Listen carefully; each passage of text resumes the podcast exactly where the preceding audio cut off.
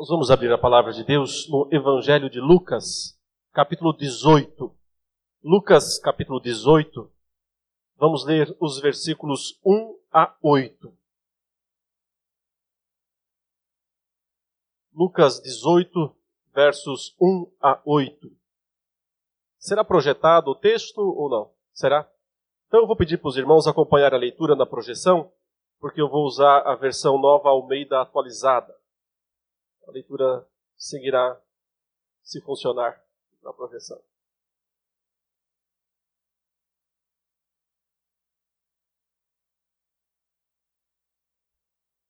Se não der, nós vamos ler na versão normal.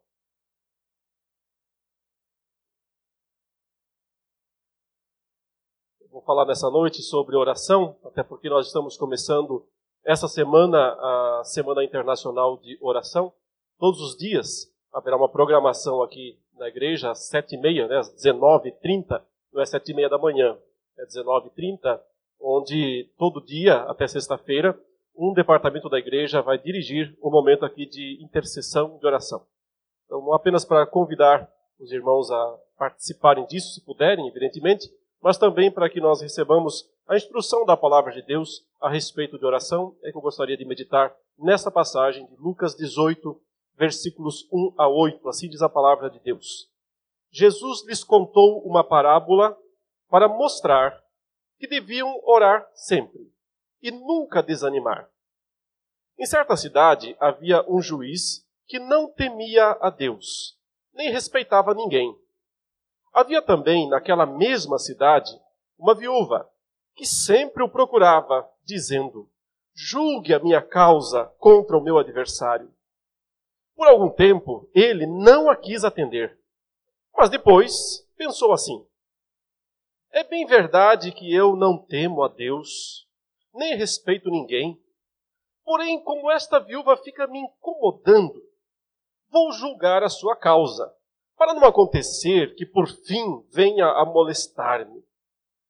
Então o Senhor disse: Ouçam bem o que diz este, este juiz iníquo Será que Deus não fará justiça aos seus escolhidos, que a Ele clamam de dia e de noite, embora pareça demorado em defendê-los? Digo a vocês que depressa lhes fará justiça. Contudo, quando o filho do homem vier, será que ainda encontrará fé sobre a terra?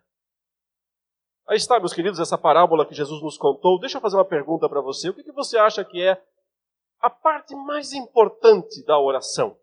O que é a coisa mais importante? O que nós mais devíamos ter muito claro na nossa mente quando nós vamos orar? O que será que é a parte? Tem muitas partes importantes na oração, evidentemente. Mas o que seria a parte fundamental? Eu diria, sem um bom entendimento disso, essa oração não vai ter poder, para usar uma linguagem atual. Não vai ser uma oração poderosa. O que seria? Olha só, desde muito tempo as pessoas sempre imaginam que certos tipos de orações são mais poderosos do que outros, né? Na Idade Média havia uma oração para cada coisa que alguém queria alcançar. Inclusive aquelas longas orações daqueles livros de exorcismos para poder expulsar os demônios, havia toda uma sequência específica de oração que os padres né, faziam. Você deve ter visto isso em filmes, em latim, obviamente. E cria-se que o simples proferir corretamente os termos em latim conferia poder para a oração em si mesma. Isso pode parecer estranho para nós, evidentemente, mas não, não é tão estranho assim, não. Em geral, as pessoas pensam sim que existem maneiras de orar, formas de orar, que são mais poderosas do que outras. Para citar alguns exemplos, é, acho que todos já leram alguma vez alguma coisa de um pregador coreano chamado Paul Yang-shu. É, se não leram, não percam tempo né, lendo. Mas se leram, paciência. Uh, ele, num dos seus livros, ele diz algo mais ou menos assim: se, é, se você quiser que Deus lhe dê a, o objeto, a coisa que você está pedindo, você tem que dizer exatamente o que você quer. Ele conta até a experiência que ele estava orando, supõe assim, por uma bicicleta. Deus me dá uma bicicleta, me dá uma bicicleta. E nada de Deus dar a bicicleta para ele. Aí ele entendeu, peraí, não, é que eu tenho que ser mais específico. Eu tenho que dizer a Deus que eu quero uma bicicleta, o modelo da bicicleta, a cor da bicicleta e todos os detalhes da bicicleta. Porque quando eu fizer isso, eu vou demonstrar a fé suficiente para que Deus me conceda. E no relato dele, ele fez isso e Deus deu a bicicleta exatamente da cor do modelo que ele queria. Ah, existe uma, uma teoria né, evangélica que é muito parecida com o pensamento positivo, aquela coisa de você pensar corretamente as coisas e você vai obter. É a ideia de que as palavras têm poder. Você também já viu falar sobre isso, já viu pregações sobre isso. As palavras têm poder. Aquilo que você fala, que você pronuncia, que você diz, se torna real, se torna realidade. Há pessoas, autores, né, pastores famosos, americanos e brasileiros como Kenneth Hagin, R.R. Soares, Edir Macedo, eles vão todos por essa linha aí de que uh, palavras têm poder. Você, se você pronunciar as palavras corretamente, você vai obter aquilo que Deus quer. Então, de uma forma geral, para essas pessoas, o que importa é a forma da oração. Mas para outras pessoas, não importa tanto a forma, não importa tanto o que você diz, as palavras, mas como você diz. Então, se uma pessoa ao orar, ela ora de forma muito autoritária, muito fervorosa, a oração vai ser aceita por Deus. Mas se ela orar de uma maneira meio não tão fervorosa, não impostando tanto a voz na oração, as pessoas vão dizer que foi uma oração fraca. Um pastor amigo uma vez relatou o fato de que alguém pediu, pastor, poderia orar por mim, minha situação, tal, tal? Sim, claro, meu irmão, chega aqui. E o pastor orou, Deus abençoe e tal. Esse irmão, era uma oração normal, como a gente faz. No final da oração, tudo bem, meu querido? O irmão falou, sim, pastor, obrigado pela oração. Mas será que o senhor poderia fazer uma oração mais poderosa? Né? Essa daí não foi poderosa o bastante, porque por que, esse irmãozinho entendeu que a oração do pastor não tinha sido poderosa o bastante? Por quê? Porque não usou jargões típicos das orações que as pessoas acreditam que funcionam. Porque não impostou a voz de uma maneira né, que pudesse é, soar é, atrativa e poderosa para o ouvinte. Mas a pergunta é: Deus, ele precisa ouvir uma voz mais rouca para poder atender a nossa oração? Se a nossa voz não for esganiçada e rouca o suficiente, ele vai dizer: Não, peraí, essa oração não está me agradando, então eu não vou atender.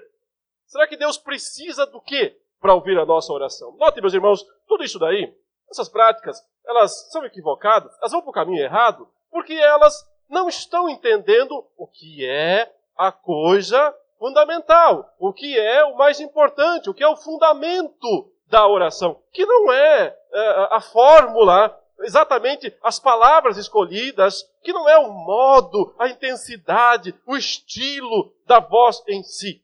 O que é, então, a coisa mais importante da oração? Eu resumo dizendo o seguinte, e para isso Jesus contou essa parábola é, nós temos que entender com quem nós estamos falando.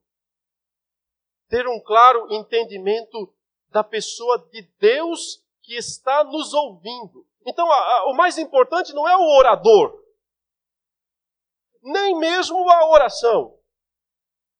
O mais importante é quem recebe, é quem ouve a oração. Porque quando nós entendemos diante de quem nós estamos, aí sim nós vamos ter bastante cuidado e bastante critério no que nós estamos pedindo. Então, para resumir, ao contrário, aqui Jesus, eh, nos ensinamentos de Cristo, ele jamais coloca ênfase no pedido em si mesmo, nem mesmo na pessoa que está pedindo, se ela está onde é que ela está, em público ou no, no particular, mas em Deus. Coisa mais importante, portanto, sobre oração é saber com quem nós estamos conversando, a quem nós estamos nos dirigindo. Sabe, meu querido, Jesus revolucionou o modo de orar, sem dúvida nenhuma.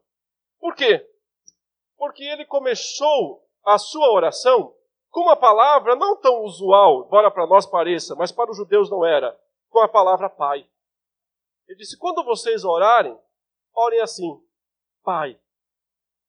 Não tem outro título, não tem mais um título, mais um adjetivo. Só tem um adjetivo: Pai Nosso. Isso foi altamente revolucionador ou revolucionário para os judeus daquela época, porque eles nem sequer usavam o nome de Deus, quanto mais, nesse caso, chamar a Deus de Pai. Então, note que Jesus colocou toda a ênfase da oração na pessoa do Pai.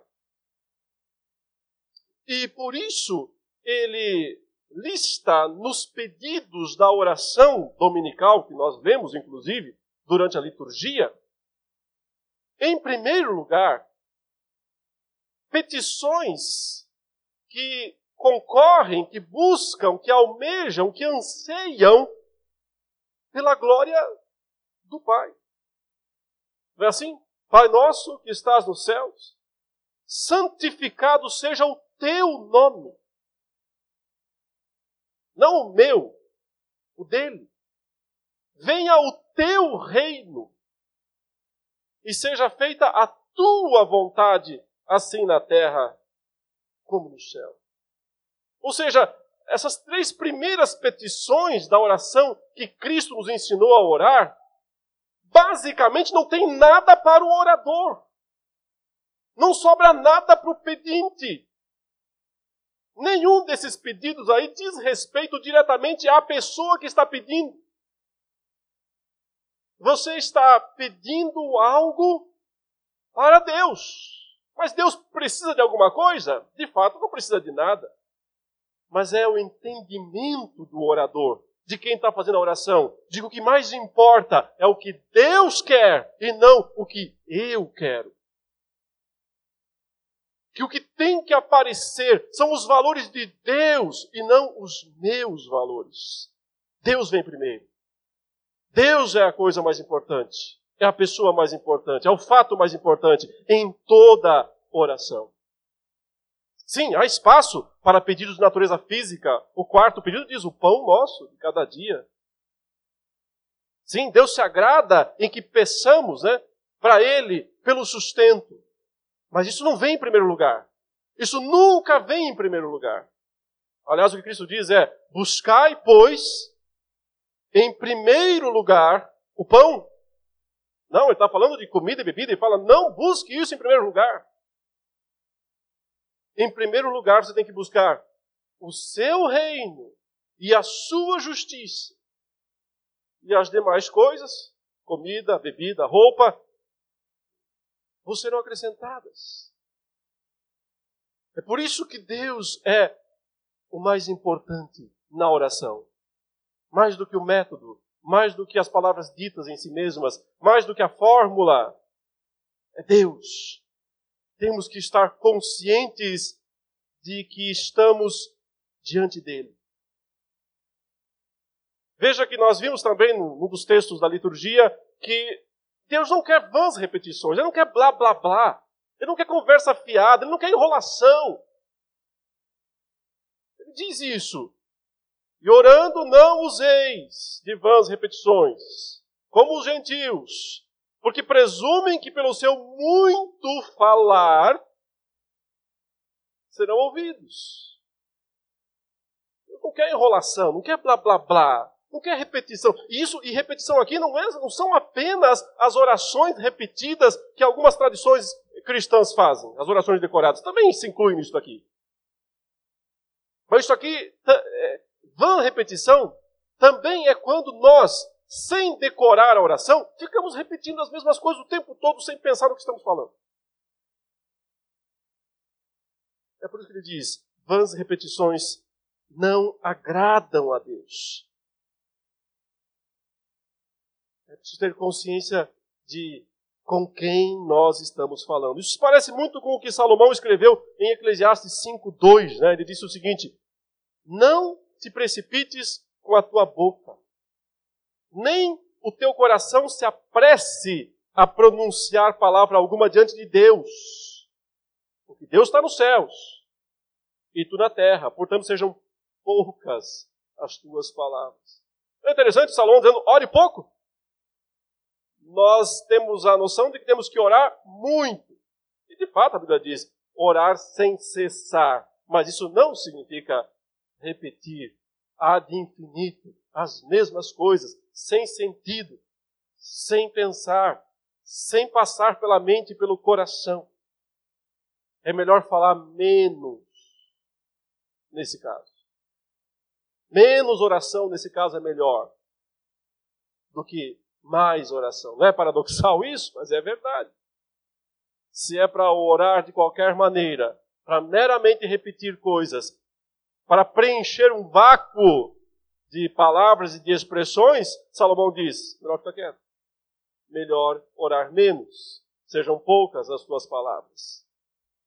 Mas vejamos tudo isso agora em loco nessa parábola que nós vimos Jesus contar. Então, para que qual é o objetivo primordial dessa parábola? É incentivar a que continuemos orando, não é para parar as orações. É incentivar que continuemos orando, mesmo que não estamos vendo a resposta de Deus. E o assunto principal relacionado à oração aqui é a palavra justiça. Deus diz que ele fará justiça, sim, aos seus escolhidos. Então, irmão, Jesus ele contou uma história, é, aparentemente fictícia, ele, ele, criou essa história, é, não deve ter acontecido isso literalmente, mas é uma história que poderia acontecer em qualquer lugar. Em geral, as parábolas são isso. São histórias que Jesus criou na sua mente literária fantástica que ele tinha, mas não coisas irreais, coisas é, absurdas inexistentes. Coisas que normalmente poderiam acontecer em qualquer local. Por isso que ele sempre usa os exemplos da agricultura, do comércio, das relações sociais, etc. E aqui ele conta a história de um juiz de uma pequena cidade interior, que é, no caso, a autoridade máxima daquela cidade. Ele é aquele que decide os casos todos de conflitos. E esse juiz é estabelecido que ele é um cara soberbo, arrogante e incrédulo. Ele não crê em Deus, ele não respeita ninguém, o texto diz. E não obstante, no final da história, ele concedeu, ele atendeu o pedido de uma viúva insignificante.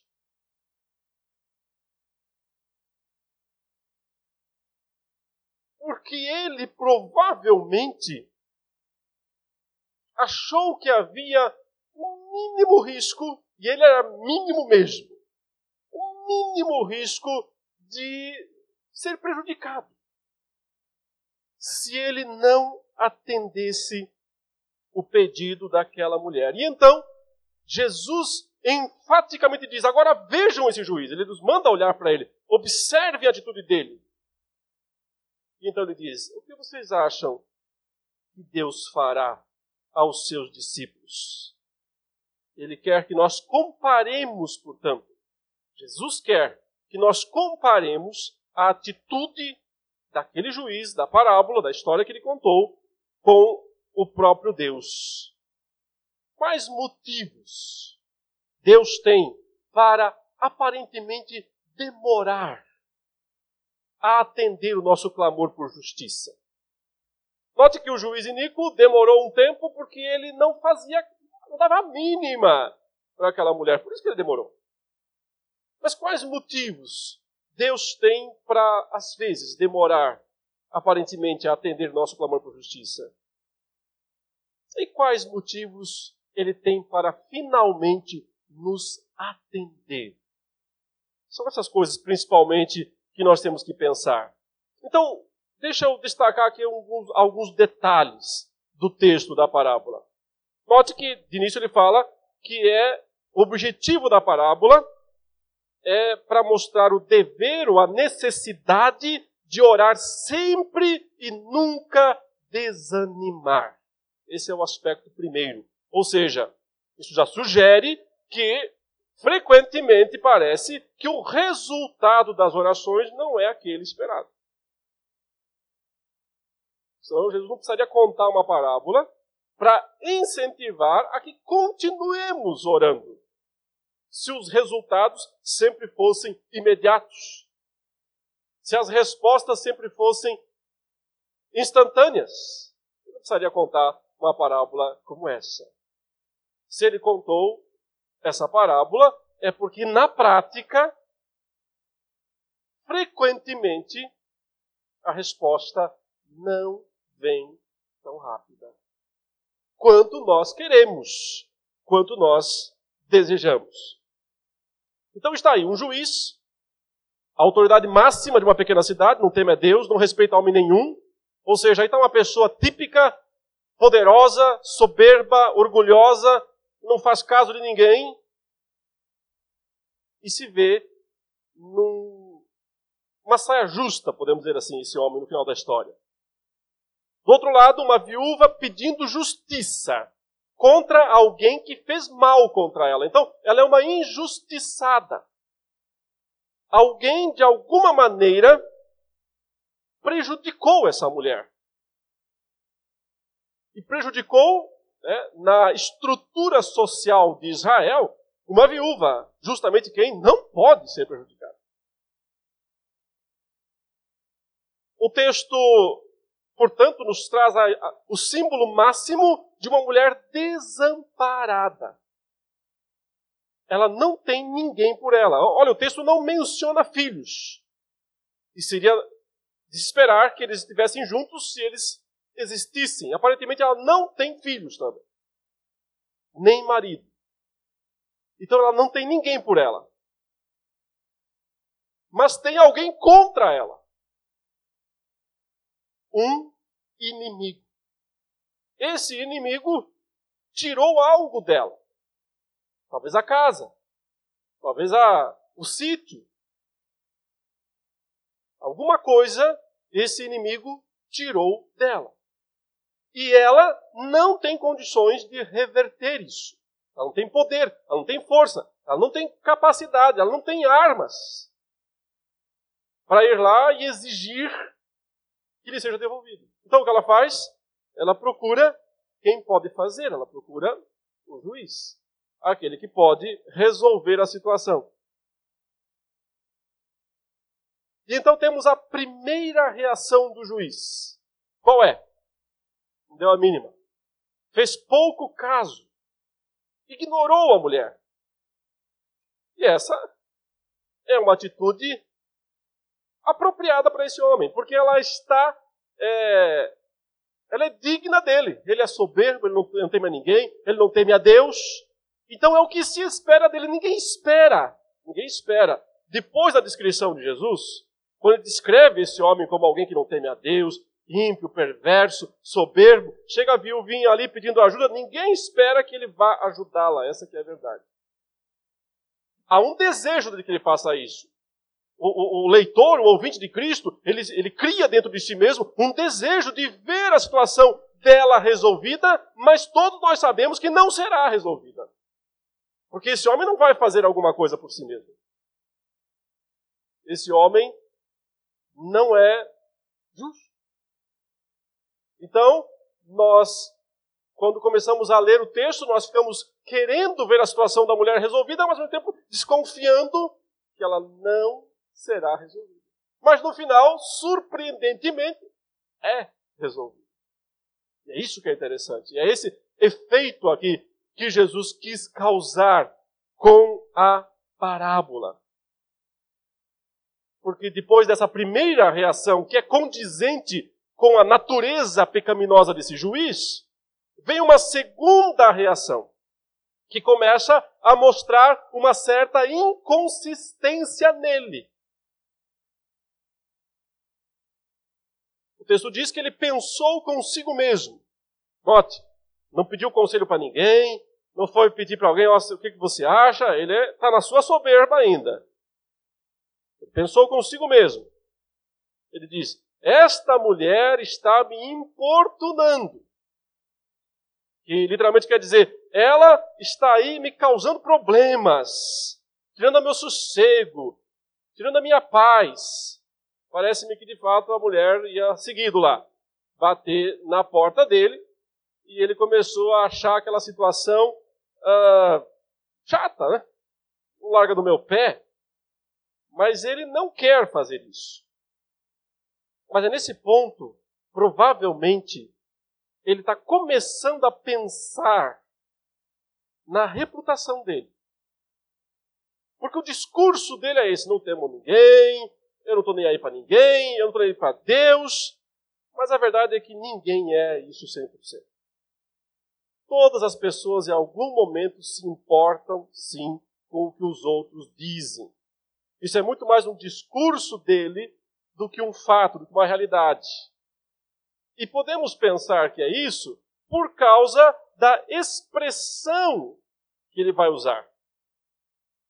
Que é uma expressão extremamente estranha, se me permitam. Ele teme pelo futuro dele. Ele diz: melhor eu atender essa mulher que não para de me incomodar, porque pode acontecer que por fim venha a molestar-me. Essa é expressão que ele usa. Venha a, ela a molestar-me. É, literalmente, a expressão uh, grega é, é algo mais ou menos assim: é levar um soco no olho. antes que ela me dê um soco no olho, que a tradução molestar-me, é isso, me fazer mal, me causar mal, me prejudicar, me machucar, eu vou atender essa mulher. Mas a pergunta é: que chance havia dessa viúva fazer isso? De fato com ele. E a resposta é nenhuma. Fisicamente, pelo menos não. Mas o que ele deve estar pensando, e é a razão pela qual ele pronuncia isso, porque, embora ele seja um juiz iníquo, que não teme a Deus, que não respeita ninguém, mas ele entende algo é, crucial da ordem social daqueles dias. E é isso que nós temos que entender se nós quisermos entender a parábola. Uma cidade, um local, uma pequena cidade, ela dependia muitas vezes da prática de todas as pessoas para que a cidade fosse considerada uma cidade de honra. Por exemplo, um exemplo simples: se alguém, é, uma pequena vila, uma noite, está passando ali um visitante, um viajante, e chega naquela vila e vai lá e bate na porta de alguém e diz: Fulano, eu estou de viagem passando aqui por essa cidade. Nota, isso não é hoje, tá? Sei lá, dois mil anos atrás, tá? Lá naquele tempo. Hoje é melhor não abrir mesmo a porta, por, por razões óbvias. A cultura daqueles dias era essa. Passa um viajante pela cidade pequena, bate na porta de alguém, você não conhece a pessoa, você não sabe quem ela é. Mas ela está dizendo: Eu estou precisando de pouso. Eu estou precisando de acolhimento. Sabe o que a pessoa da casa tem que fazer? Receber. Acolher. Abrir a porta e dizer: Sim, claro, pode entrar pode dormir aqui. Já vou servir o jantar para o Senhor. E no dia seguinte, tudo certo? Faltou alguma coisa? Boa viagem, vai com Deus. Se a pessoa não faz isso, ela traz desonra para a casa dela.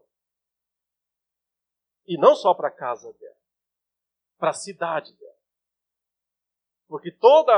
A, é, é, é por isso que Jesus fala, usando esse exemplo para os discípulos quando eles vão pregar o Evangelho: se não vos receberem, o que vocês fazem? Batam os pés. Batam os pés, chacoalhem os pés. É um ato de repúdio dizer: essa cidade é indigna. Essa cidade não tem honra. Essa cidade é uma cidade imunda. E a fama se espalharia por toda a região, às vezes até por toda a nação. Então, as regras sociais, a honra de alguém, a honra de uma casa, a honra de uma pessoa, era muito importante naqueles dias. Esse juiz não teme a Deus, esse juiz não está nem aí com aquela mulher, mas ele atendeu o pedido dela em última instância, porque ele percebeu que a honra dele podia ficar terrivelmente, aí sim, molestada, maculada. Poderia ficar terrivelmente maculada. E sim, em última instância, ele poderia sofrer algum prejuízo. E é por isso que ele decidiu, então, atender a mulher. E é nesse ponto que Jesus diz: Viram? Prestar atenção no que esse homem fez, disse. Agora pense em Deus. O que, o que será que. É, por que será que Jesus quer que nós façamos essa comparação? Porque se esse homem, ímpio, perverso, que não teme a Deus, que não tem honra, na verdade ele não tem honra, mas em última instância ele atendeu o pedido daquela mulher para resguardar um resquício da sua honra. E Deus, que nos ama de fato, e Deus, que nos reconhece como seus filhos de verdade, e que muito mais do que o juiz, tem um nome a zelar. O nome dele, o nome de Deus, tem um nome a zelar, tem uma honra a zelar. Não fará? Mandará a viúva embora de mãos vazias? Não, Jesus diz. Você tem que entender com quem você está falando você precisa compreender quem é Deus, com quem você está falando. Essa é a coisa mais importante da oração. Entender que para Deus, oração é questão de honra. Da honra dele. E aquilo que ele prometeu nos dar, ele dará. Porque isso tem a ver com o nome dele. Isso tem a ver com a honra do nome dele. Então, meus queridos, o que nós aprendemos sobre a pessoa do Pai em contraste com a pessoa desse juiz iníquo da parábola?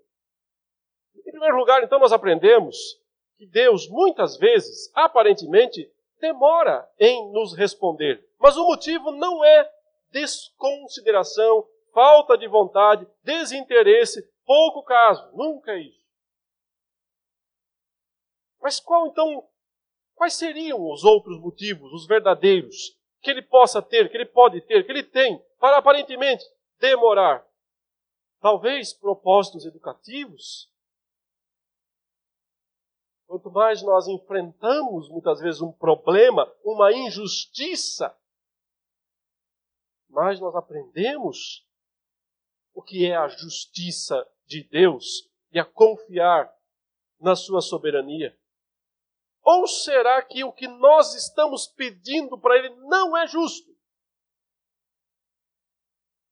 Isso também a Bíblia nos ensina, nos explica que muitas vezes não temos nada porque pedimos mal.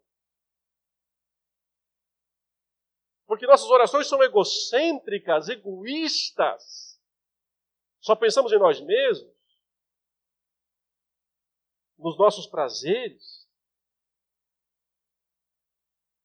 Ou será que os nossos pedidos ferem a própria honra de Deus?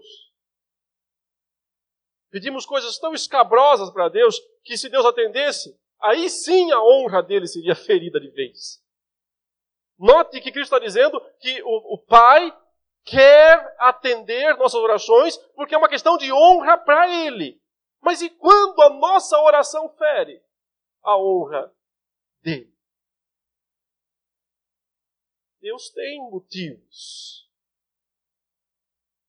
Algumas vezes para não nos atender, outras vezes para demorar, da nossa perspectiva é, humana, a nos responder, mas sempre são razões e motivos justos.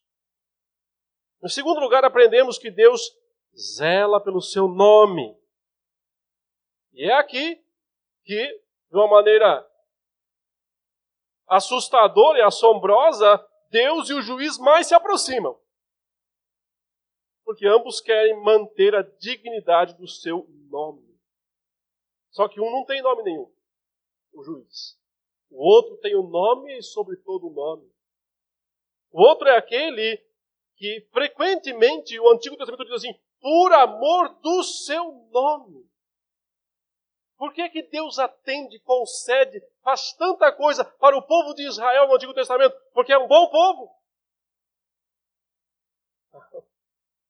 Por amor do seu nome. Continua valendo isso no Novo Testamento. Deus age por amor do seu nome. Em terceiro lugar, aprendemos que muito mais do que o juiz iníquo da parábola, em última instância, nada do que nós façamos poderá afetar a Deus. Note, aquela mulher não tinha tecnicamente condições de afetar aquele juiz. Muito menos nós. Não se faz chantagem com Deus. Não se testa a Deus. Não se coloca Deus à prova.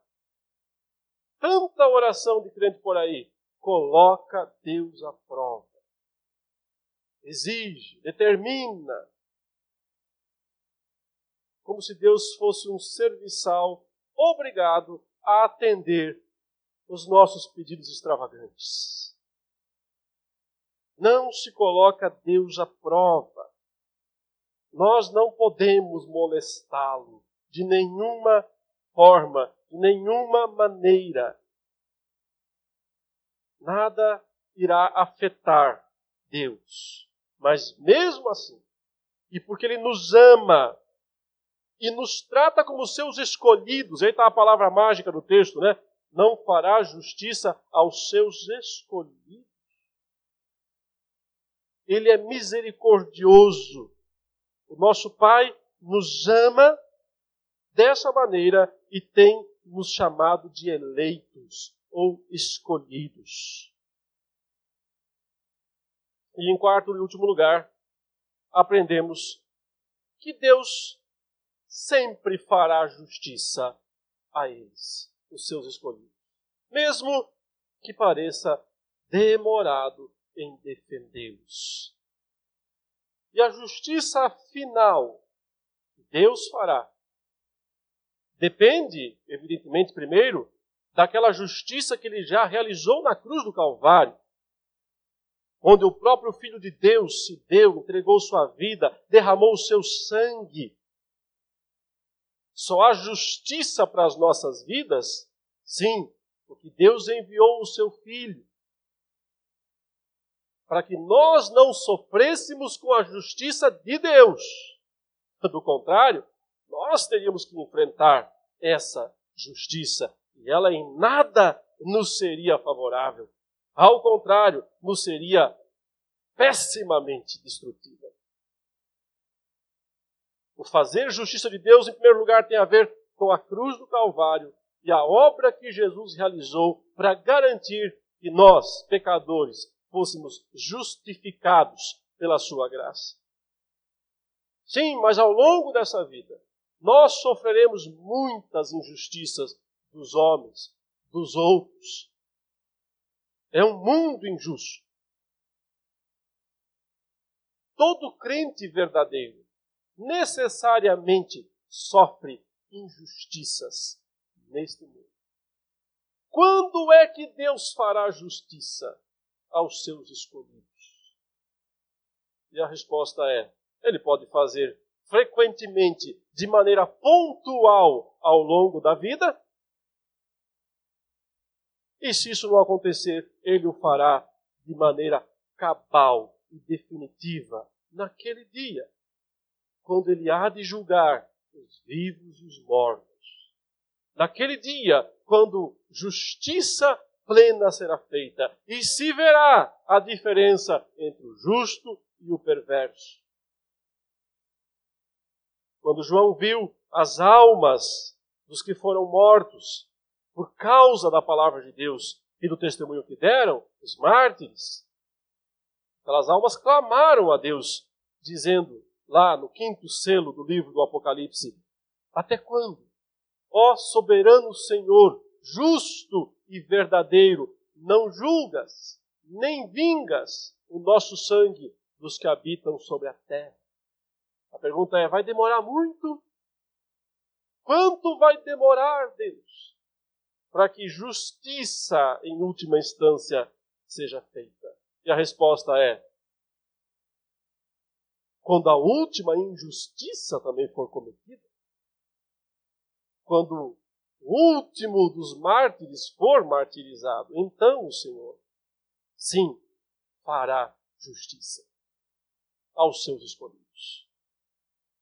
E é por esse motivo, Jesus nos disse, que nós não devemos parar de orar. E orar não é falar demais. Orar é falar o que é necessário, justo, correto, diante de Deus, entendendo quem é Deus. Essa é a coisa mais importante da oração. Entender com quem nós estamos falando. Estamos falando com alguém que zela pelo seu nome, que zela pela sua honra. E por causa disso, ele fará justiça aos nossos pedidos. Por isso, continuemos sempre orando ao Senhor. E faremos isso exatamente agora. Bendito Deus e Pai, graças te damos porque aprendemos a tua palavra que temos acesso à tua presença, ao Santo dos Santos, através do sangue de Jesus, esse caminho novo, vivo e santo consagrado através do véu, que foi a carne sacrificada, rasgada do nosso Senhor Jesus Cristo. Graças te damos porque desse modo nossas orações são ouvidas, não por causa da ênfase das nossas vozes, não por causa da altura das nossas vozes, não por causa de qualquer elemento externo e formal, mas tão somente porque tu mesmo decidiste ouvir as nossas orações quando feitas em nome de Jesus. E por isso nós levantamos ao Senhor as nossas vozes, orando e pedindo, nos ajude, ó Deus, a glorificarmos mais o teu nome, a nos preocuparmos mais com a tua glória do que com as nossas necessidades. Nos ajude, ó Deus, a colocarmos a ordem das prioridades da nossa vida e buscarmos mais o teu reino e a tua justiça do que comida, bebida ou roupas. Permite, ó Deus Todo-Poderoso, que sejamos teus filhos e que as nossas orações sejam agradáveis na tua presença. E para isso, que o teu Espírito que habita em nós continue fazendo a função dele em todo o tempo, que é interceder por nós em nossas fraquezas, porque não sabemos orar como convém. Ajude-nos a orarmos sempre e a nunca desanimarmos. É isso que nós te pedimos, em nome de Jesus. Amém.